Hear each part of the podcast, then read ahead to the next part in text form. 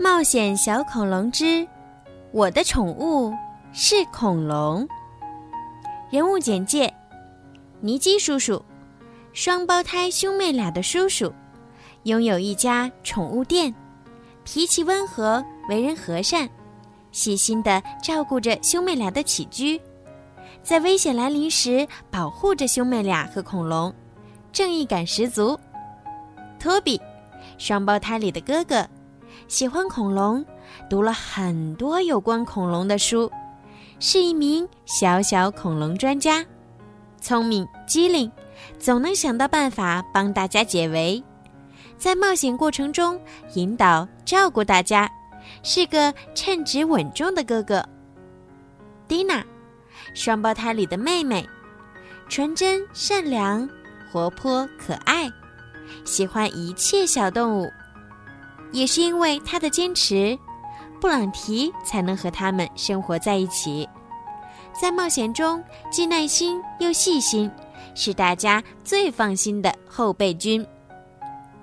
布朗提，一只黄色的小恐龙，远看也许你会觉得它是一只大脚的腊肠狗，最爱的食物是布丁加薯条。来自遥远的恐龙时代，因为一次偶然掉进冰洞里被冰封，再睁开眼已经来到现代。他勇敢、善良、好奇心重，聪明伶俐，在危急时刻总是能够起到关键作用，是大家的活力素。福特斯，会飞的恐龙。和布朗提一起被冰封在洞里，最大的爱好就是睡觉和吃鱼，有着和庞大体型不符的憨厚可爱。看起来笨笨的他，却有一个关键性的隐藏技能，那就是穿越时空。卡哈肖教授，邪恶的教授，想要抓住恐龙并将它们作为实验的对象。坏主意层出不穷，他在秘密实验室里总是造出破坏力极强的危险工具，是恐龙和兄妹俩的主要敌人之一。大鼻子记者斯诺多，第一个将布朗提公布于众的人，为了成名，不惜和卡哈肖教授联手实施邪恶的计划，但本身没什么主意，是个有些蠢的随从。绝夜森林在哪儿呢？还不到早晨，布朗提早早地从睡锅里爬出来了。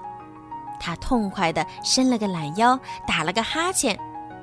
早餐准备好了，麦片和水果是为托比、蒂娜准备的。但是布朗提要吃什么呢？他可不能再吃油灰了。尼基叔叔打开冰箱。给布朗提展示所有食材。哇哦！布朗提禁不住感叹：“他要吃火腿、奶酪和香肠。”尼基叔叔最后给了他一块布丁。“嗯，我喜欢这个。”布朗提说。“还有一些兄妹俩带回家的薯条。”布朗提用尾巴尖儿指着薯条说：“我也要这些。”布朗提坐下来，开始尽情享用布丁和薯条。他看起来很喜欢这些食物。嗯，一会儿我要去绝叶森林，我要爬巨杉树，还要把巨大的马尾草连根拔起。布朗提兴奋地说：“什么是马尾草？”蒂娜问。托比拿出一本关于恐龙的书，把里面有关于这种植物的图片给蒂娜看。你为什么要拔马尾草呢？他好奇地问布朗提。这样我才能长得像我爸爸一样强壮。他可是森林里最高的巨恐龙，你都没有他的大拇指高。托比想象着恐龙爸爸的样子，看来他比一栋房子还要高呀。布朗提尴尬地摇着尾巴。嗯，我在所有的巨龙中是最小的。我是一只缩水的巨龙，其他巨龙经常因为这个取笑我。别难过，蒂娜轻轻抱了抱他，安慰道：“在我们看来，你是最棒的。”托比肯定地说。小恐龙开心地卷起尾巴解释说：“当我变成一只浑身肌肉的恐龙时，你会觉得我更厉害的。这就是我为什么现在就要去绝叶森林的原因。”尼基叔叔看起来有些担心，他摸着耳朵说：“停，停，那是不可能的。”布朗提满脸疑惑地看着他问：“为什么不行呢？”尼基叔叔突然意识到，可怜的布朗提完全不知道自己已经是世界上唯一的恐龙了。他醒来时已经是另一个时代了。当他发现这个问题以后，一定会很震惊的。布朗提闷闷不乐地看着他的新朋友们：“你们到底是哪一种类型的恐龙？这又是个什么洞穴呢？我只是睡了一小会儿，怎么一切都不一样了呢？”尼基叔叔和双胞胎不知道该怎么向他解释这一切。没什么问题吧？布朗提开始有些不安了。一切都很好，尼基叔叔安慰布朗提说。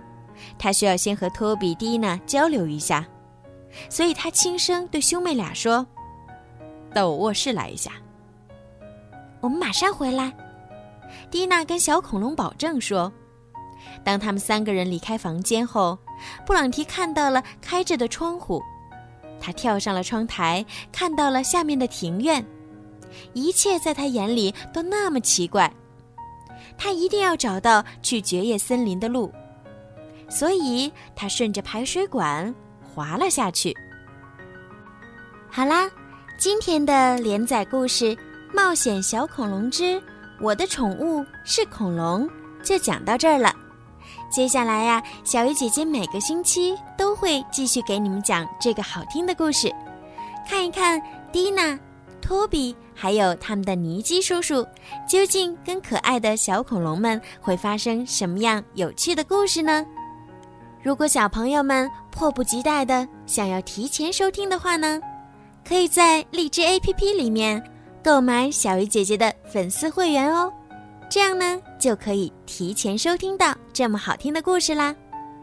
购买方式呢是更新荔枝到最新版本，打开小鱼姐姐的荔枝主页或任意一条声音，点击粉丝会员按钮，即可以购买小鱼姐姐的粉丝会员喽。粉丝会员呢，可以佩戴小鱼姐姐的粉丝名牌。我给你们取了一个好听的名字，叫做“小鱼粉儿”。粉丝会员除了可以抢先听到连载故事之外呢，小鱼姐姐呀，每个月还会在粉丝会员当中抽取三名幸运的小朋友，送上小鱼姐姐的礼物哟。赶紧行动吧！好啦，宝贝们，晚安。